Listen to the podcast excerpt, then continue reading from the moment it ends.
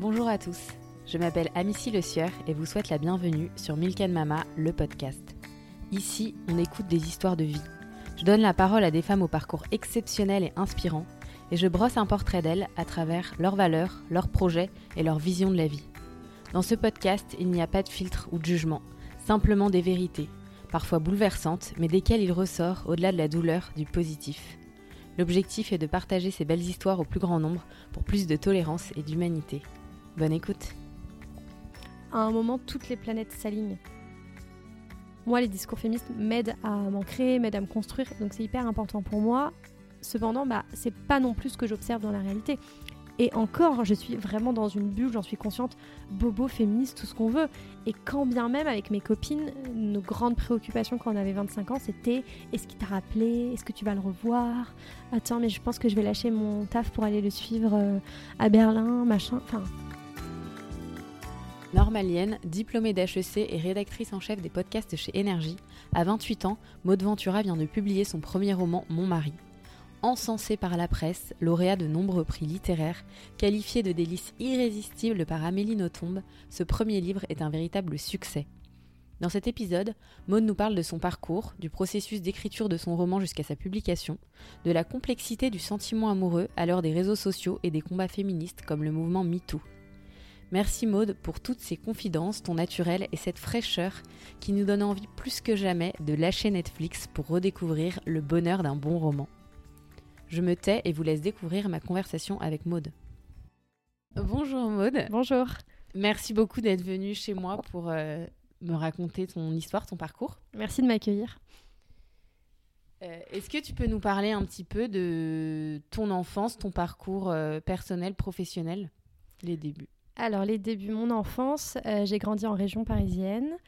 Euh, j'ai une enfance très heureuse. Euh, je suis très proche de mes parents et de mon frère. Donc, on était un petit peu, tu vois, un, clan. Donc, voilà, mon enfance, c'est des souvenirs de randonnée à la montagne, famille un peu, tu vois, décathlon, on va faire du sport. Et après, bah, mon parcours, j'ai un parcours où rapidement j'ai des facilités en lettres et dans toutes les matières euh, littéraires. Donc euh, moi j'aimais beaucoup l'école et je m'y sentais bien, euh, particulièrement en cours de français. Et, euh, donc ça s'est plutôt bien passé pour moi et je m'y sentais, sentais bien. Et donc j'ai fait des études littéraires, j'ai fait un bac littéraire, à l'époque ça s'appelait encore comme ça, un bac L. Et ensuite j'ai fait une prépa littéraire. Et après, à l'issue de ça, j'ai intégré l'ENS en philosophie et HEC. Et donc en fait j'étais juste une bonne élève, mais je savais pas du tout quoi faire de ma vie. Et donc, à partir de là, j'ai poursuivi mes études. Et il y a eu cette grande question dans ma vingtaine qui était mais qu'est-ce que je vais faire de ma vie?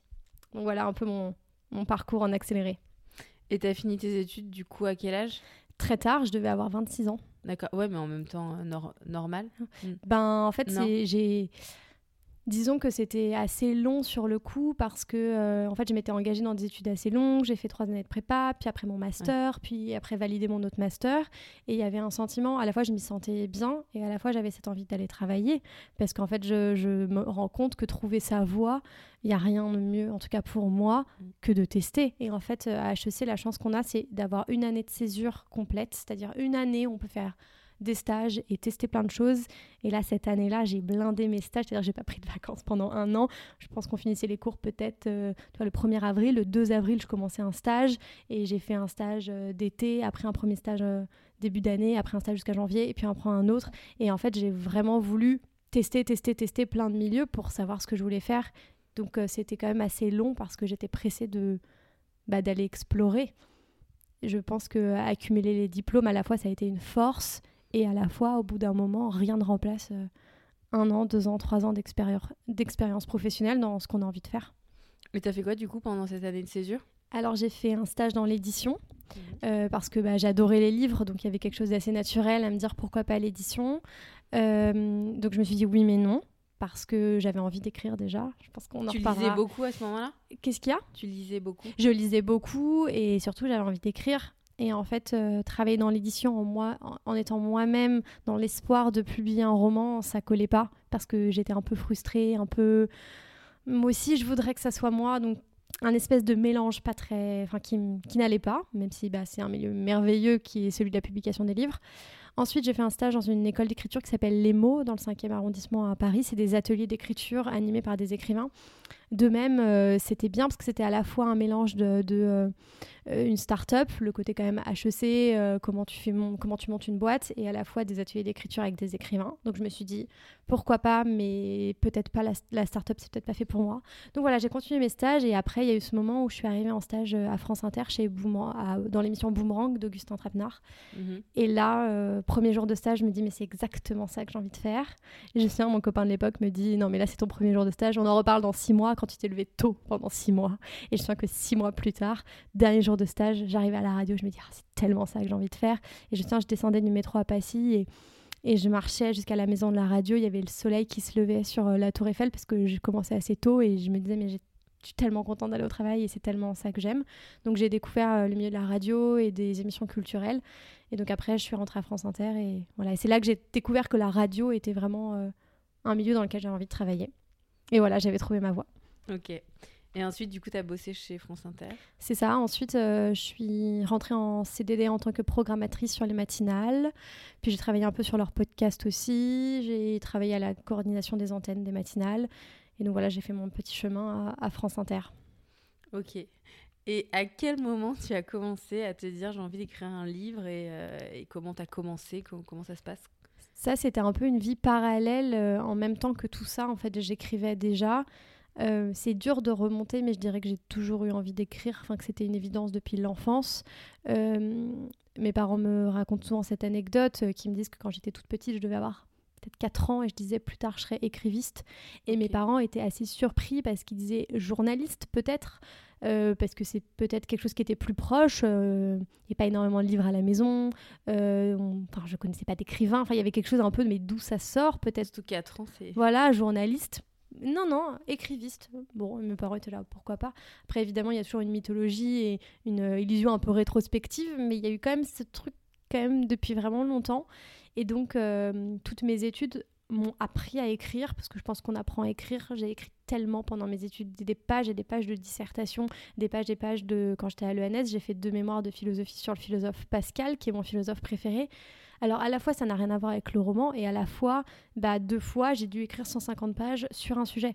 Ça veut juste dire que l'écriture ne me fait pas peur et que me mettre derrière un ordinateur et me dire je vais écrire de 8h à 18h parce qu'en fait il faut que j'écrive mon grand 1, bah, c'est pas quelque chose qui m'effraie, c'est quelque chose qui, que je sais faire et qui me fait plutôt plaisir. Donc ça a quelque part assez désacralisé l'écriture et ça l'a fait rentrer dans mon usage quotidien. Euh, c'est des études, on écrit tout le temps tout le temps. Donc en fait, il n'y a pas eu ce moment où je me suis dit, tiens, je vais devenir romancière et où j'ai ouvert un carnet et j'ai écrit alors que j'aimais pas écrire ou que l'écriture ne me plaisait pas.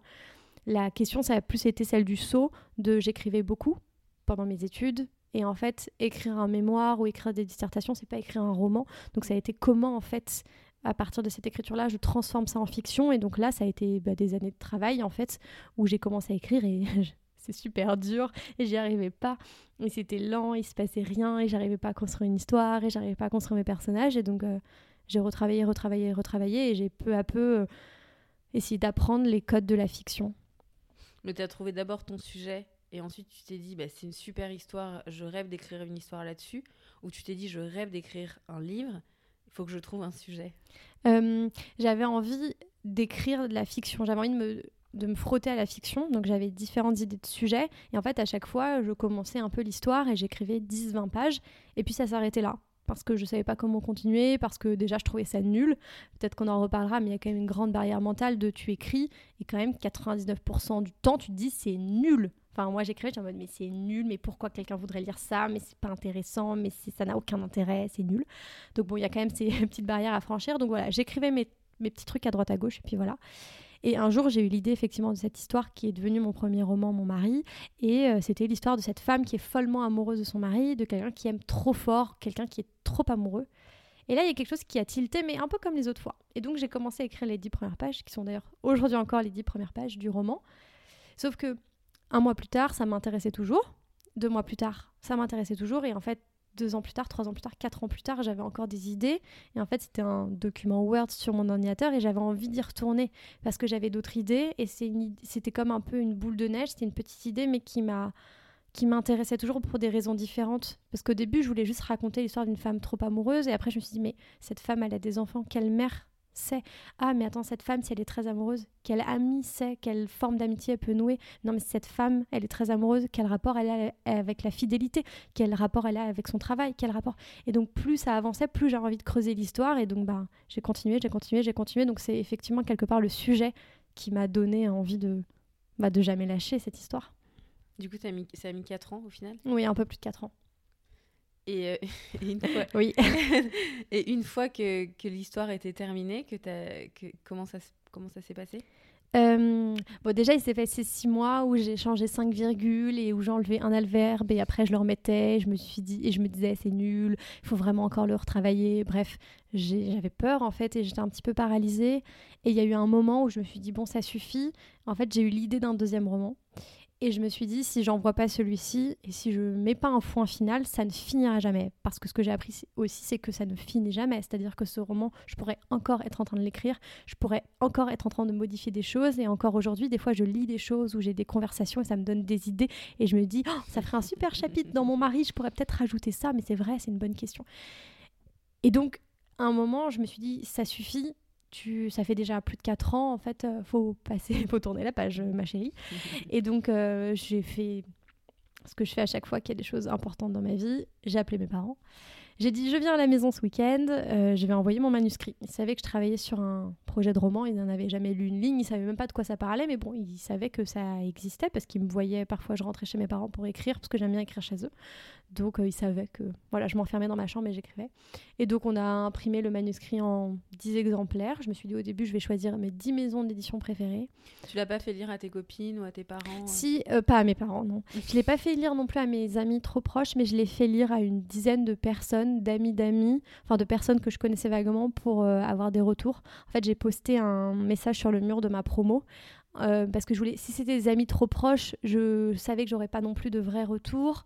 Et puis c'est quand même un sacré truc. On va t'envoyer un fichier Word de 150 pages. Euh, mm potentiellement super nul. Enfin, c'est. Voilà, j'avais pas envie de mettre mes amis un peu en porte-à-faux en mode s'il te plaît, est-ce que tu pourrais relire? Alors que ça ne les intéresse pas. Donc j'ai posté un message en disant pour 50 euros, euh, qui serait d'accord pour relire mon manuscrit? Je voudrais l'envoyer à des maisons d'édition et je voudrais d'abord un retour. Et il y avait une fiche de, de questions parce que je voulais pas qu'on me dise ah bah c'est super hein, bravo alors que non.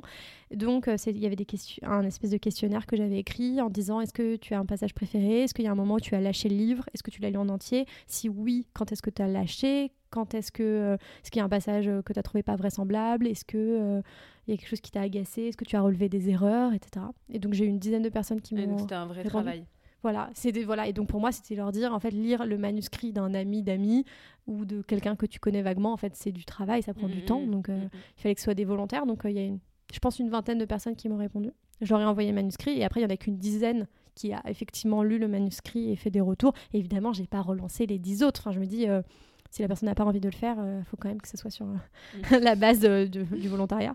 Et donc, euh, j'ai pris tous ces retours et, donc, ça m'a permis d'affiner un peu, de corriger. En fait, chaque retour m'a fait quand même changer des choses dans le texte. ce qui était drôle, c'est que je leur ai demandé donc ils étaient une dizaine. Quel était leur passage préféré Et les 9, je dirais, sur 10 de mémoire ont répondu la même chose. Ah C'était le passage de la Clémentine.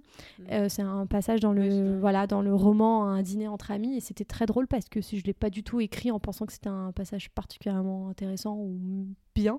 Euh, et, c'est vrai que 9 sur 10 on dit Ah bah bien sûr, la Clémentine. Et depuis que le roman est sorti, tout le monde me parle de ce passage. Tu veux, tu veux en parler de ce passage? Oui, bien, bien sûr, c'est un passage. Euh, c'est le, dans le deuxième chapitre du roman. Le, les personnages sont invités à un dîner entre amis. Et en fait, il y a un jeu de société euh, qui tourne mal parce qu'il faut choisir un fruit pour chacun des personnages. Et le mari du personnage principal dit Toi, bah, tu serais une Clémentine, en gros. Et elle le prend super mal parce qu'elle dit Mais Clémentine, c'est nul. Moi, j'aurais voulu être une pêche. Pourquoi pas une banane? Et en fait elle est hyper susceptible sur cette chose anecdotique qui prend en fait des proportions immenses dans sa tête.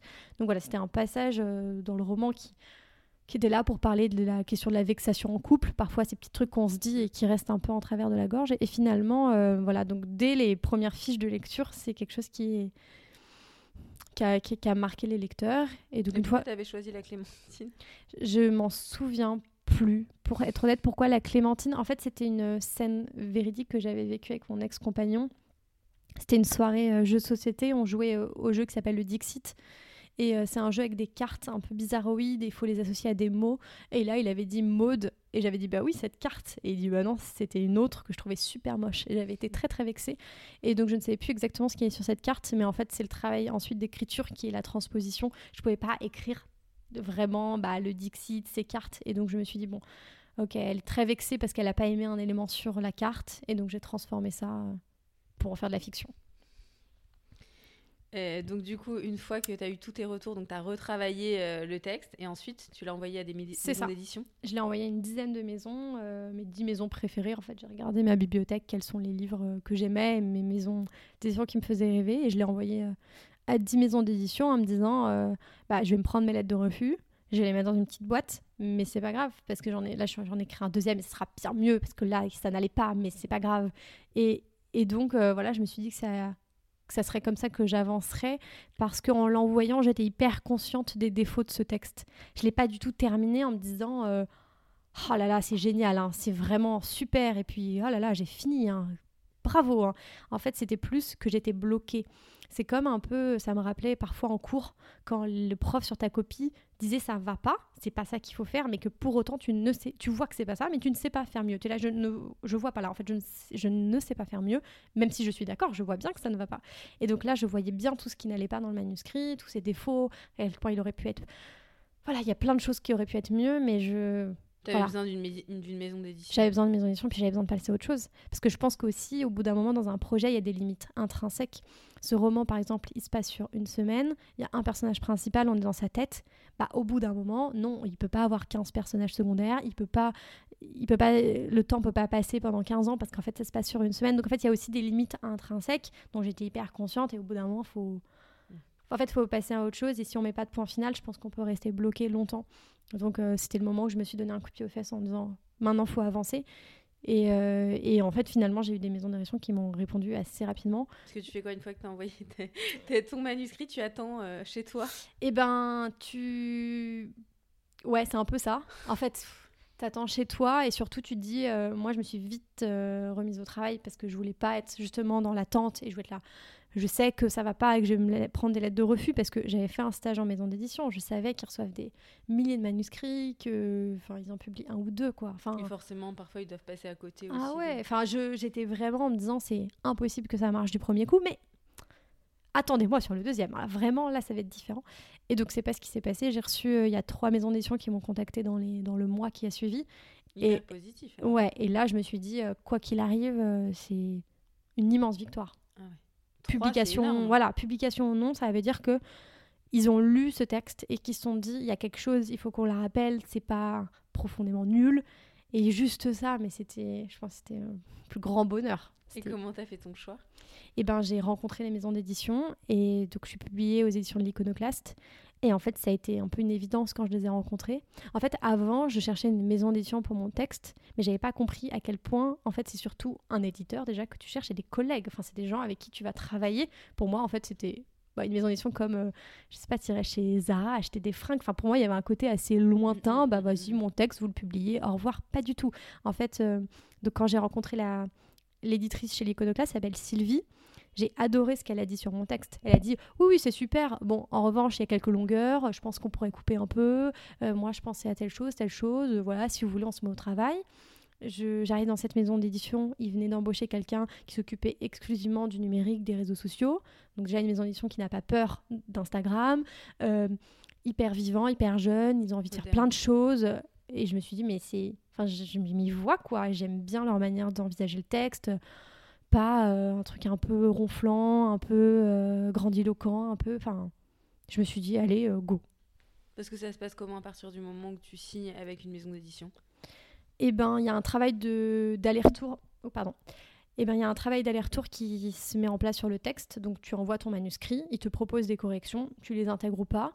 Après, il y a un correcteur qui passe, qui corrige des choses, donc tu dis oui, non. Et après, c'est publié. Mais c'est en fait, ça se passe sur des mois, c'est vraiment le, un temps long. Parce que c'est encore, tu vois, papier. Enfin, genre vraiment, tu imprimes ton manuscrit, tu le donnes, il met des retours au stylo rouge dessus, il te le redonne. Et euh, donc voilà, il y a un travail euh, d'aller-retour pour améliorer le texte. Et puis, Et après Et après, voilà, et après il est publié, et puis après il y a plein d'autres choses qui se mettent en place. On a des, des réunions par exemple avec les représentants, donc les commerciaux qui vont aller présenter le livre à tout un tas de librairies. Donc euh, tu commences à parler de ton livre euh, voilà, aux représentants commerciaux, après tu as un rendez-vous avec des libraires, et puis après tu rencontres ton attaché de presse, après tu as tes premières interviews. Enfin, et donc en fait il y a plusieurs étapes qui se mettent euh, en, en, place, et c'est vrai que je n'avais pas du tout pensé à cette étape de l'après qui est celle de la promotion. Euh, c'est vrai que j'étais vraiment dans mon écriture et dans la production. Et j'ai pas pensé qu'après, tu prenais une autre casquette qui était celle euh, de la promo, euh, qui est donc très différente, mais très intéressante aussi. À ce moment-là, je sais pas si tu avais conscience du succès qu'allait avoir ton livre, mais on en a beaucoup entendu parler dans les médias. Il y a Amélie Nothomb qui le qualifie comme délice irrésistible. Et du coup, moi, je me demandais quelle était la stratégie de communication qui avait été mise en place par la maison d'édition. Oui, je pense que l'iconoclaste, effectivement, n'a pas peur euh, de, euh, de communiquer sur le livre. Euh, et j'avais une très bonne attachée de presse. ils sont super forts sur le digital. donc, c'était un, peu un alignement plein de choses. Et en fait, c'est un peu comme à un moment, toutes les planètes s'alignent. C'est-à-dire que, en fait, il y a, par exemple, des comptes Instagram très influents qui vont lire le livre et l'adorer. Tu as des critiques littéraires de grands magazines qui vont adorer. J'ai été sélectionnée, mais dans une dizaine de prix, dont finaliste au prix de Médicis, prix de Fleur, enfin des gros gros prix. Et donc en fait, ces prix-là fait que tu as accès aussi à certains articles. C'est-à-dire que certains, je sais pas, le monde des livres. À, comme on voit que tu as été sélectionné, bien sûr. C'est ça, et donc en fait, ça apporte aussi d'autres euh, médias. Et donc en fait, euh, après, il y a eu quelque chose qu'il faut vraiment pas sous-estimer, qui est le soutien des libraires.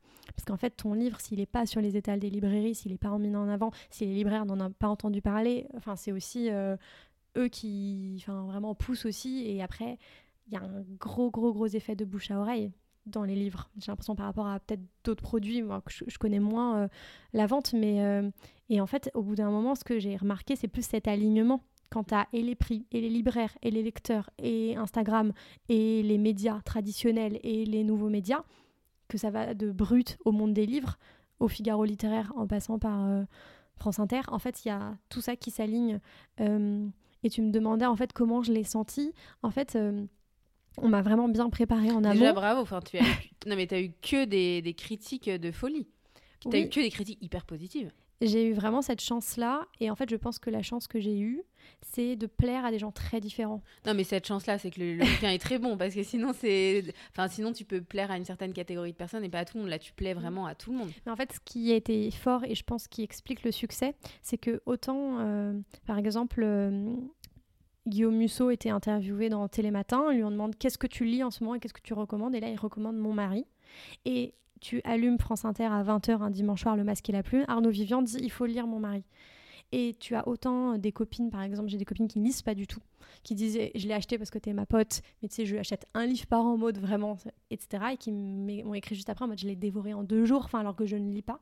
Bah, C'est vrai qu'il est hyper bien écrit et en mm. même temps il se lit très facilement. Mm. Et donc il y a cette espèce de. de ça a à la fois mis d'accord les journalistes et des lecteurs qui ne lisaient pas. Et en fait, c'est un peu ce mélange des genres. Euh, et après, oui, c'est Je pense que c'est plein de choses qui s'alignent, plein. C'est aussi le thème. Ça parle de dépendance amoureuse, de passion amoureuse, à un moment où à la rentrée littéraire, mais ça, comment je pouvais le savoir? Mona Cholet sort un livre, Réinventer l'amour, qui parle de ces sujets. Euh, c'est aussi une rentrée littéraire qui était excellente, mais avec des thèmes assez lourds. Il y a un très beau livre, par exemple, sur la Seconde Guerre mondiale, un très beau livre sur l'inceste. Donc moi, j'arrive avec un livre quand même qui parle d'un mariage et de vie conjugale.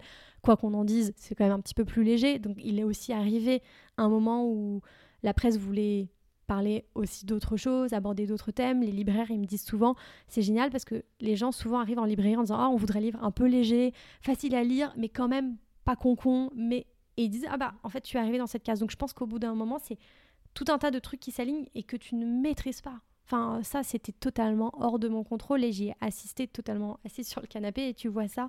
Et là ce n'est plus toi. Et là faut vraiment je pense apprendre à lâcher prise totalement. Parce que sinon tu deviens zinzin. Tu, tu, ne maîtrises plus rien. Et tu l'as vendu en combien d'exemplaires aujourd'hui? Pour être tout à fait honnête, je n'en ai aucune idée. c'est pour te dire à quel point j'ai lâché prise. Je pense que au moment où on se parle, c'est-à-dire au mois de, décembre, non, au mois de janvier, on doit atteindre les 50, 60 000 exemplaires. Bravo, franchement, c'est un très beau succès. Euh, moi, ce qui m'intéressait aussi, c'est que tu décris une mère de famille qui a 40 ans dans un univers très bourgeois, alors que toi, tu as 28 ans. Euh, t'as pas d'enfant. Donc moi, ce qui m'intéressait, c'est comment tu as réussi à t'imprégner de cette femme euh, et à te mettre dans sa peau parce que tu l'as décrit super bien. Et, du coup, c'est intéressant de savoir quel, quel travail tu as fait pour, pour réussir à, à, te mettre à sa place. en fait, en tout cas, ça naissait d'un besoin. Cette histoire, elle est tellement personnelle que j'avais besoin d'inventer quelqu'un qui ne soit pas moi pour pouvoir la raconter. Si j'avais raconté l'histoire d'une jeune fille de 25 ans qui vient d'emménager avec son copain, qui a fait des études littéraires et qui se demande si elle n'est pas trop amoureuse, j'étais pas capable d'écrire cette histoire. J'ai essayé, hein. j'y arrivais pas. Donc je me suis dit, il faut vraiment que je passe par la fiction et que j'invente un personnage qui ne soit pas moi. Donc cette femme a 40 ans, j'en avais 25 quand je l'ai écrit, elle a des enfants, j'en ai pas, elle habite dans une jolie maison bourgeoise, je n'ai pas de maison. Euh, et puis aussi, c'est accessoire, mais pas tant que ça. Elle fait 1m80, elle est blonde, elle est très sophistiquée. Je fais plutôt 1m50 et je suis plutôt brune. Et, je ne ressemble pas à Nicole Kidman, contrairement à elle. Et elle le mentionne dans le roman.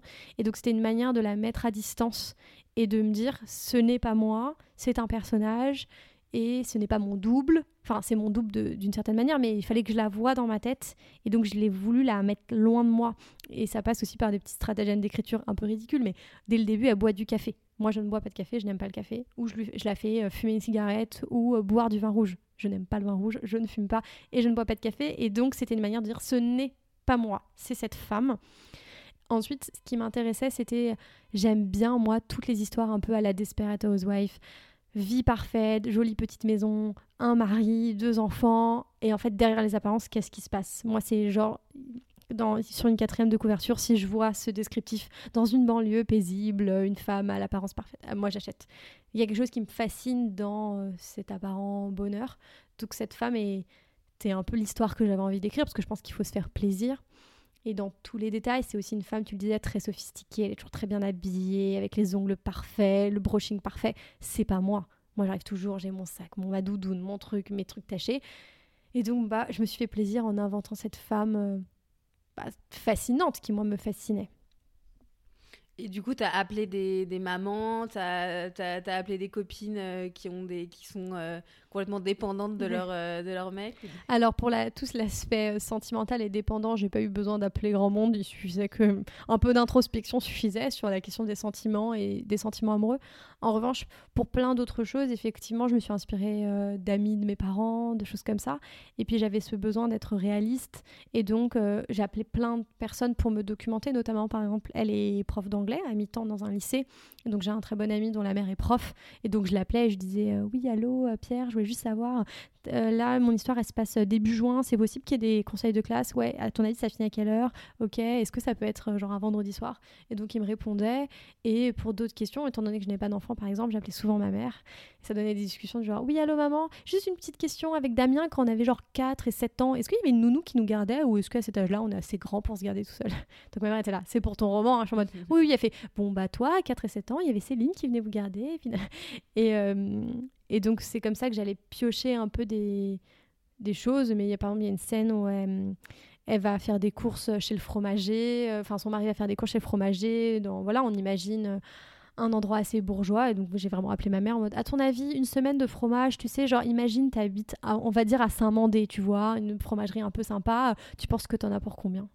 Et elle dit Bah, je sais pas, moi, j'ai ouais, 60, 70 euros. Donc euh, je me documentais un peu à droite à gauche.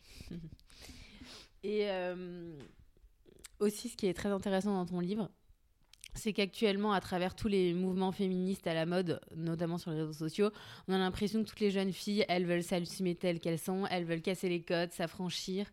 Et, euh, et, surtout, elles veulent casser les dictates de la beauté. On voit vachement, on veut montrer l'acné, on montre les poils, etc. Et elle, euh, elle est bon. Déjà, elle est machiavélique. Elle est complètement obsédée par son mari et son sa principale occupation, c'est de rester désirable. Et euh, d'ailleurs, je, cite deux, phrases qui m'ont qui m'ont marqué faire semblant de dormir afin qu'il ne me voit pas démaquillée, en pyjama, les cheveux défaits. Il me répète souvent, il me répète souvent qu'il n'aime pas quand je me néglige. Euh, et surtout quand elle disait, ça m'a fait rire cette phrase, la beauté est une affaire d'éclairage, de fond de teint, de cheveux et de chaussures. Donc en fait, ce qui m'intéressait, c'est que pourquoi tu as écrit un livre sur une femme, justement, qui représente tout ce que ta génération, et même peut-être la mienne, euh, rejette aujourd'hui, à savoir euh, la femme parfaite, euh, les cheveux parfaits, qui finalement s'assume pas du tout telle qu'elle est Parce que déjà, c'était une manière, je pense, d'être en lien avec ma génération et de dénoncer ça. Mais en fait, j'ai deux manières, comme tu le dis. Soit j'écrivais un roman sur une femme libre, indépendante, qui s'en fiche de son apparence soit je fais l'inverse et je comme ce que je fais et je montre que c'est un monstre. C'est-à-dire que c'est pas non plus une femme que j'ai d'un genre modèle en disant mais regardez comme elle a l'air heureuse dans sa vie parfaite. On se dit oh, toutes ces injonctions à être toujours parfaite, toujours au top, toujours brushingée, toujours les bonnes chaussures Waouh, la fille, euh, vraiment, tu te dis, euh, elle dort mal la nuit quand même, hein, et ça donne pas envie. Donc, c'était aussi une manière de dire, bon, derrière les, les jolies images. Ensuite, c'était aussi ce que moi j'observais et la différence ou peut-être le retard entre la réalité et les discours féministes. Moi, les discours féministes m'aident à m'ancrer, m'aident à me construire, donc c'est hyper important pour moi. Cependant, bah, c'est pas non plus ce que j'observe dans la réalité. Et encore, je suis vraiment dans une bulle, j'en suis consciente, bobo, féministe, tout ce qu'on veut. Et quand bien même, avec mes copines, nos grandes préoccupations quand on avait 25 ans, c'était est-ce qu'il t'a rappelé? Est-ce que tu vas le revoir? Attends, mais je pense que je vais lâcher mon taf pour aller le suivre euh, à Berlin, machin. Enfin, c'était ça les conversations avec mes copines. Alors que si mes copines, elles allaient faire des collages féministes dans Paris. Et là, je me dis quand même, il y, a un petit retard, il y a un petit décalage. Et la question de l'amour était encore omniprésente dans nos discussions, dans ce qui nous intéressait. La question d'être assez bien pour son mec, d'être assez belle pour son mec, de, euh, de se trouver un mec qui nous fera des enfants, de trouver surtout l'homme de sa vie, l'homme avec qui en fait ta vraie vie commence. Enfin, tous ces trucs alors oui, sur les réseaux sociaux ou quand on lit certains livres, on a l'impression que c'est dépassé. Ben, je suis désolée, mais autour de moi, je, vois que c'est omniprésent, et moi la première. Alors même que j'ai déconstruit certaines choses autour de moi, je sentais bien au fond de moi que j'avais que cette quête, c'était de rencontrer euh, un homme, de rencontrer l'homme avec qui j'allais me marier, faire des enfants, et que cette quête du prince charmant, on la tourne en ridicule, mais ben, moi je la voyais encore partout autour de moi, et donc à partir de là, bah, je me suis dit, si ça existe et si je le vois, je vois pas pourquoi j'en parlerai pas.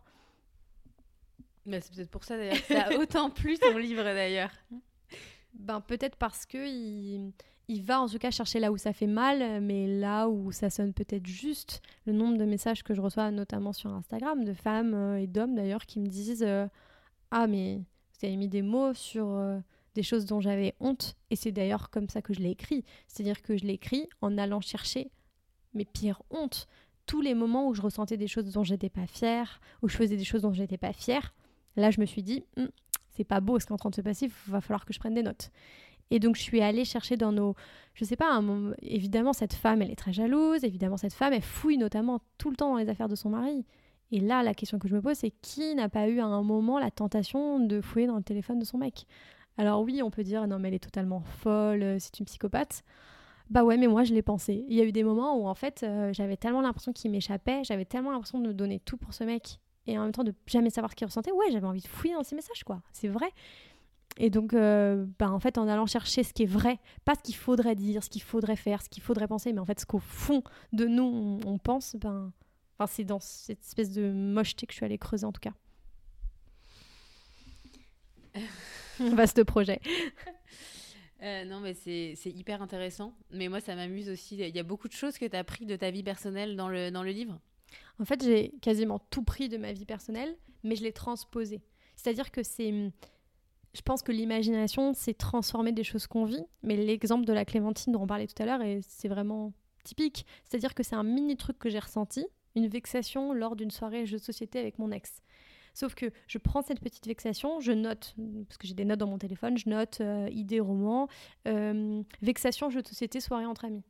Et une fois que je prends ça, bah en fait, dans la vraie vie, tu passes à autre chose. J'allais pas lui faire un procès euh, pendant une semaine pour lui dire pourquoi tu as dit que cette carte du Dixit. Non, en fait, tu passes à autre chose parce que la vie, quoi. Sauf que dans le roman, tu peux ne pas passer à autre chose. Donc j'ai pris ce truc et je l'ai transformé. Donc j'ai déjà transformé le jeu de société en un jeu avec des fruits et j'ai transformé cette petite vexation que j'avais ressentie en quelque chose de démesuré. Et donc c'est ça en fait à chaque fois dans le roman, c'est des petites choses. Par exemple, j'ai pu avoir la tentation de fouiller dans le portable de mon ex, et là ça se transforme dans le roman en un système élaboré de, elle va fouiller tout méthodiquement, prendre des notes, tout fouiller. En fait non, je n'ai jamais euh, tenu un carnet pour euh, relever les montants d'étiquettes caisse euh, de que je retrouvais dans le portefeuille de mon ex. C'est faux. En revanche, la tentation de fouiller dans ses affaires pour savoir s'il me mentait, oui. Donc tout mhm. vient du vrai, mais après c'est transformé en quelque chose de... En fois, en fois 100 000. En fois 100 000, c'est ça. Et, euh, et, moi aussi, ce qui m'a, la, chose qui m'a un peu perturbée, c'était par rapport à, ses enfants. moi qui ai trois enfants et euh, qui n'ai euh, zéro temps pour moi, et j'imagine comme la, plupart des, des, femmes qui bossent, qui ont leurs enfants et même qui sont aidées, n'ont pas beaucoup de temps. Et c'est vrai qu'elle, elle a énormément de temps pour justement faire toutes ces petites toutes ces petites choses un peu machiavéliques pour son mari. Ils m'ont dit mais où est-ce qu'elle trouve ce temps? C'est vrai qu'elle passe son temps à ne faire qu'à ça. Et elle le dit, hein. elle dit, oh là là, être amoureuse, ça prend du temps. Hein. Elle dit, euh, c'est euh, déjà 50% de mes pensées quotidiennes, c'est ça. Et puis c'est à peu près euh, ouais, 55% de mon temps quotidien, quoi. Elle le quantifie. Parce que, comme tu dis, elle passe son temps à changer de tenue, à réfléchir à son maquillage, à réfléchir à ce qui va se passer, à se dire, oh là là, est-ce que je vais peut-être le retrouver ce midi pour déjeuner? Et donc c'est quelque chose dont moi je me suis rendu compte aussi dans ma vie, c'est que être amoureuse passionnément, je dis pas être amoureuse, mais vivre ce genre de passion, mais c'est un temps, mais ça prend un temps de fou. Mm. Et mon livre préféré, c'est euh, Annie Arnaud, euh, un livre qui s'appelle Passion simple, où elle raconte une passion, et à la fin, elle dit euh, Vivre une passion, c'est un luxe. Elle dit, mais en fait, oui, on se plaint, oui, je l'aime trop, je l'attends, etc. Mais c'est un luxe de pouvoir faire ça, d'être passionnément amoureux, de faire que attendre un homme. C'est avoir du temps, c'est etc. Et, et donc, pour moi, il y avait aussi cette rappeler que c'est un luxe de se préoccuper en fait de son mm. mari et de sa vie sentimentale. On s'en préoccupe aussi quand on n'a pas franchement d'autres problèmes et c'est clairement son cas. Mm, mm. Après, c'est aussi une euh, question d'écriture. Dans un roman, il y a forcément des ellipses et on ne peut pas tout dire. Et en fait, là, l'angle, c'était sa perception de son couple qui prend toute la place. Mais c'est sa perception à elle, parce qu'elle parle de son mari, elle parle de son mari, mais en fait, on ne sait même pas grand-chose de son mari. En fait, on ne sait pas grand-chose de de rien. On mm, mm. On sait pas grand-chose de elle, son enfance, de sa famille, euh, de ses amis, euh, de ses enfants, qui sont quasiment des fantômes. En revanche, on va exactement savoir quelle musique il a écouté le mardi soir et est-ce qu'elle pense que ça veut dire qu'il l'aime plus ou qu'il l'aime encore. Parce qu'en fait, dans son monde intérieur, sa vision, c'est que ça qui l'intéresse et c'est ça qui la focalise. Donc forcément, il y a des ellipses là-dessus et, les enfants, je les ai voulus vraiment un peu fantomatiques.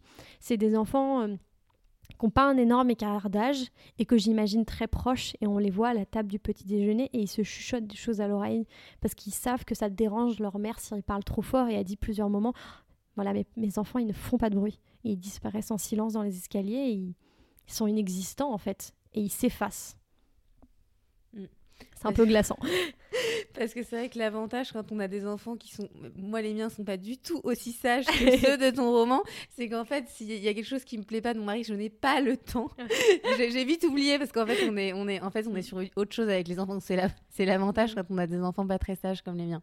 Après, je pense que ce que j'ai voulu mettre dans le livre, c'est qu'ils sont sages précisément parce qu'ils sont très tristes et mm. qu'ils ont une maman qui s'occupe pas, pas d'eux. Enfin, c'est pas ils sont sages, ils sont parfaits.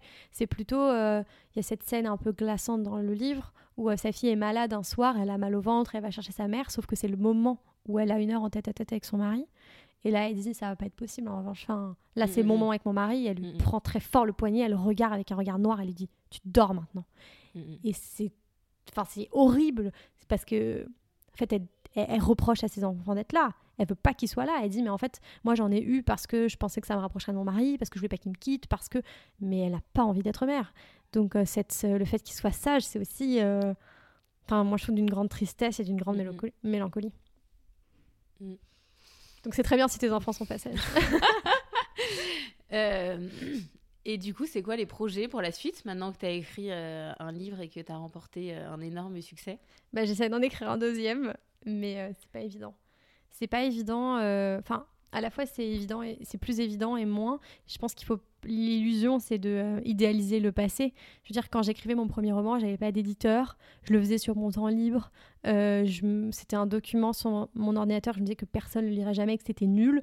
Donc je veux dire, c'était quand même, fallait un peu y aller, quoi. Il fallait un peu une force de caractère pour se dire bon, allez, continue à le faire, alors que bah, en fait, tu n'es pas payé pour le faire et que ça te prend du temps et que c'est peut-être une soirée que tu aurais pu passer avec tes amis et tu as dit non, je vais écrire ce soir. Là, je sais que un je peu comme quand tu révises tes examens. Exactement, exactement. Il y a vraiment cette, euh, cette discipline. Et donc là, je sais que j'ai plus ce problème-là parce que je sais que j'ai des éditrices qui sont prêtes à me lire, qui sont prêtes à me donner des conseils, que vraisemblablement il va être publié et lu ce deuxième roman. Donc je veux dire, il n'y a pas ce côté, je le fais vraiment pour l'amour de l'art parce que là, vraiment, je sais que ça ne sert à rien. Il y a plus de pression. Mais voilà, effectivement, il y a plus de pression et il y a ce côté un peu pas bon du tout, de se poser la question de pourquoi marcher, le premier a marché et d'essayer de reproduire quelque chose alors qu'en fait tu peux jamais vraiment reproduire. Et euh, je me souviens de, j'ai fait une rencontre avec une lectrice qui me disait, oh, ce que j'ai adoré dans votre roman, c'est que le personnage principal a 40 ans. Il n'y a jamais de livre où elles ont 40 ans et moi c'est pour ça que j'ai adoré. Et là, je me suis dit dans ma tête, oh non, dans mon deuxième roman, elle n'a pas 40 ans, ça veut dire que c'est nul. Est-ce que je change l'âge de mon personnage principal? Et, et, du coup, il y a quelque chose quand même un petit peu de... où il faut s'en prémunir, de vouloir en fait copier des choses qui sont pas palpables et qui... Voilà, comment je, je, reproduis sans reproduire. Donc, euh, c'est d'autres questionnements. Et du coup, là, tu t'es engagé pour écrire un roman pour... Euh, tu as une date? Non, j'ai pas de date. J'ai pas de date, mais. Mais t'as euh, ta maison d'édition. Mais j'ai ma maison d'édition qui me suit, qui me dit euh, vas-y, fonce. Mais euh, après, je sais que je suis très lente à l'écriture, donc je m'y mets parce que je sais que je vais pas l'écrire en trois mois.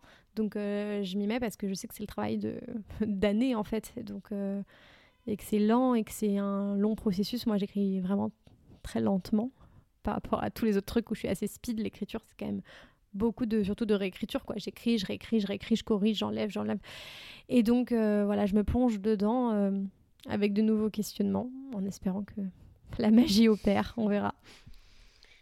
Euh, moi, ce qui m'intéressait aussi, c'est. Euh, j'aurais bien aimé que tu nous parles de euh, peut-être 4 ou 5 livres qui ont vraiment, vraiment construit ton, ton cheminement et le mm-hmm. fait qu'aujourd'hui tu aies réussi à écrire un livre, d'ailleurs si bien écrit. Mm.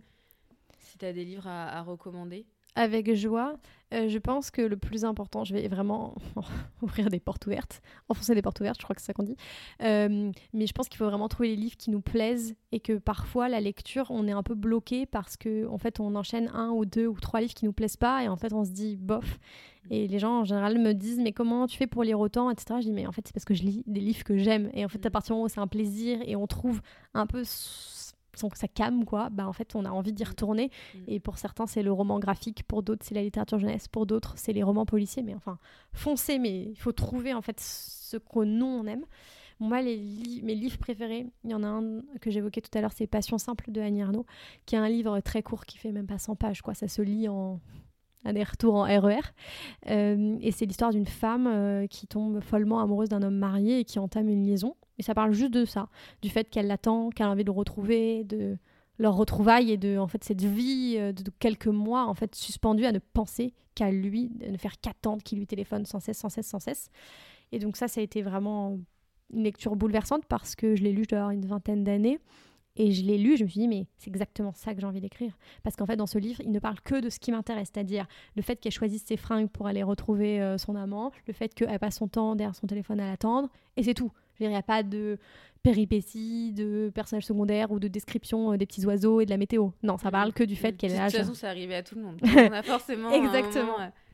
Et donc, je trouvais ça fort de se focaliser vraiment sur le vrai sujet, quoi. Genre, le fait que bah, parfois, en fait, on ne vit que pour quelqu'un. Donc, euh, je conseille euh, fortement ce livre. Et après, il y en a d'autres. Il y a un livre que j'aime beaucoup de Delphine de Vigan qui s'appelle D'après une histoire vraie qui est sorti il y a quelques années. Et c'est l'histoire d'une relation hyper toxique entre deux femmes. Je trouve que c'est un beau sujet et euh, ça m'a inspiré aussi pour l'écriture de ce roman parce que euh, le, le deuxième personnage principal, euh, c'est une femme parfaite. Elle est toujours hyper bien maquillée, toujours bien apprêtée. à un moment, le personnage principal a rendez-vous avec elle un peu voilà, au pied levé. Elle appelle à 7h du matin, un matin en que tu peux descendre? Je suis en bas de chez toi. Et la fille descend et genre elle est parfaite. Et il est 7h01 du matin. Elle dit Mais enfin, d'où? D'où la fille, elle est déjà avec son petit fond de teint et toute parfaite. Et donc cette fascination qu'on a parfois pour les autres femmes en se disant mais comment elles font? Mm, mm. Euh, Je trouvais ça très bien décrit, donc ça m'a, enfin ça m'a vraiment plu. Et puis par ailleurs c'est un livre qui se lit, euh, voilà, d'une traite. C'est ça. Sur un tout autre registre, euh, à la rentrée littéraire, j'ai lu un livre qui s'appelle La carte postale d'Anne Berest que j'ai trouvé mais oh là là incroyable.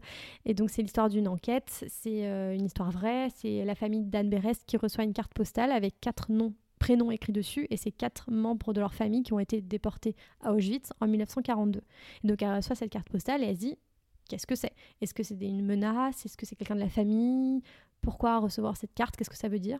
Et donc là, elle mène une enquête, donc il y a vraiment le côté policier. ouais, tout est vrai. Tout est vrai. Et donc, à, à la fois, elle va voir, tu sais, les personnes qui analysent les écritures, un détective privé pour essayer de retrouver Et en même temps, le livre nous emmène euh, voilà, dans un récit de l'Europe du XXe siècle. Où on voit l'histoire de ses arrière-grands-parents, puis de ses grands-parents, entre l'Israël, la France, Prague. C'est incroyable. Enfin, le livre est tellement épais, mais je l'ai lu, je pense, en quatre jours. Et j'avais des trucs prévus ces soirs-là et j'ai annulé. Je dis ah désolé, je peux pas venir et tout. J'ai annulé parce que je voulais retrouver la carte postale. Je voulais savoir comment ça se finissait et c'est mes et puis en plus, c'est des sujets euh, passionnants sur l'histoire de France et c'est glaçant. Enfin, il y a des moments, je devais refermer le livre parce que bah, forcément, on parle de la déportation de juifs. Donc, de fait, il y a des moments, mais d'une brutalité. Ça parle notamment, je me souviens. Mais c'est des petits détails. Hein. Euh, ça parle de la rave du Veldiv à un moment. Et en fait, elle raconte que ça commence à savoir dans Paris qu'il y avait des rafles. Et donc, en fait, euh, il y a pas mal d'hommes qui l'ont appris et donc on fuit Paris en, en se disant bon, il y a une rafle. Mais jamais, jamais au grand jamais, ils auraient pu penser qu'ils pouvaient déporter des femmes et des enfants. Donc ils sont revenus, ces gens-là, et en fait, euh, leur famille avait été déportée, enfin leurs femmes et leurs enfants. Et là, ils rentrent et ils ont la culpabilité d'avoir survécu. Et en fait, tu vois aussi le côté inimaginable, c'est-à-dire que ça savait que les hommes étaient déportés, enfin en tout cas déportés, on savait pas qu'on les emmenait. Et là, juste cette phrase. Euh, voilà, les heureusement, les hommes l'ont appris, ils ont pu fuir. Et en fait, trois jours plus tard, ils rentrent et là, ils voient qu'il n'y a plus leur femme et leurs enfants. Et, enfin, et donc, du coup, mm. il y a des trucs comme ça, tu refermes le livre, tu, tu dois reprendre ton souffle, tellement c'est bouleversant. C'est sans emphase, sans violon, sans tout ce que tu veux, c'est juste la vérité brute. C'est un livre, mais immense, euh, que j'ai adoré. Donc, euh, Mais tu devrais être son attaché de presse. Non, mais elle est. mais c'est marrant parce que. Ah, le... là, ça donne, ça donne très envie de le lire. Ce livre est absolument euh, fascinant. fascinant. Je l'ai offert 3-4 fois à Noël déjà. Euh, donc voilà, ça c'est un, immense livre euh, très beau dans un tout autre registre. voilà. Et sinon, qu'est-ce que je peux conseiller d'autre? Bah, Il y a un livre que j'adore qui s'appelle Tout ce que j'aimais de Siri Roosevelt. C'est une écrivaine américaine. Et en fait, euh, c'est l'histoire. Ça s'appelle comment? Tout ce que j'aimais.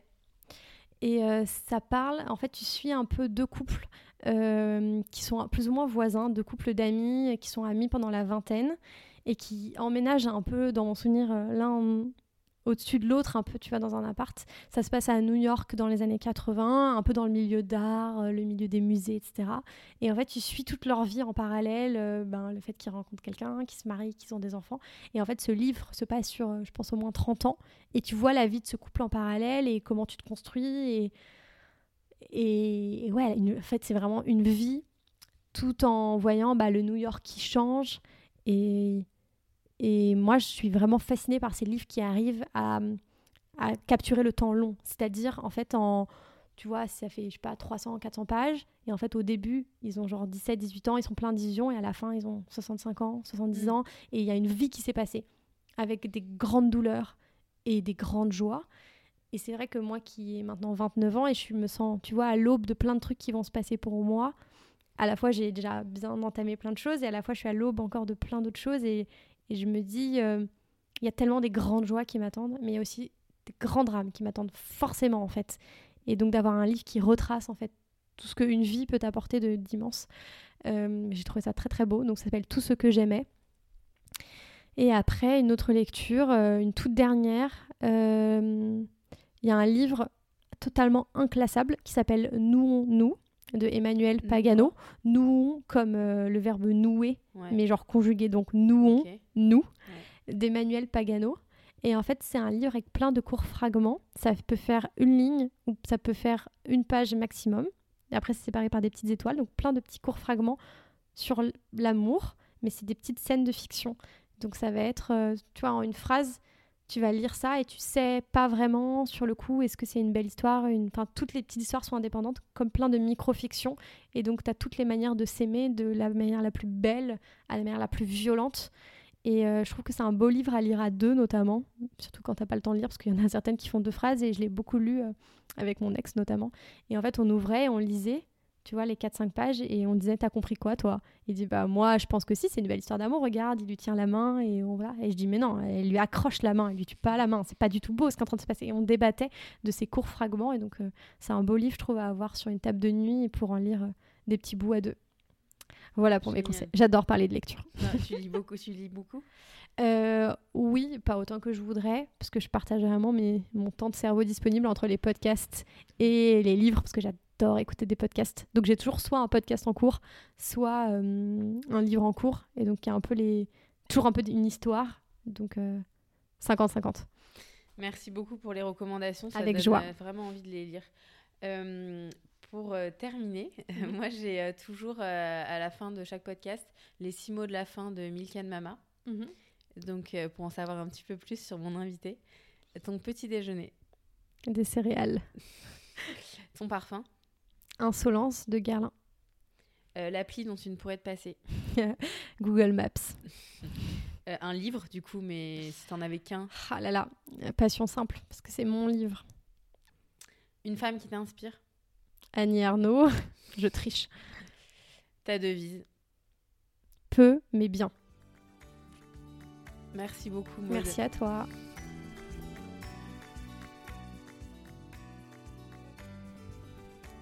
Merci infiniment pour votre écoute. Si le podcast vous a plu, n'hésitez surtout pas à en parler autour de vous, à vous abonner et à me mettre des étoiles ou des commentaires sur iTunes. Vous pouvez également me suivre ou me contacter sur Instagram. À très vite.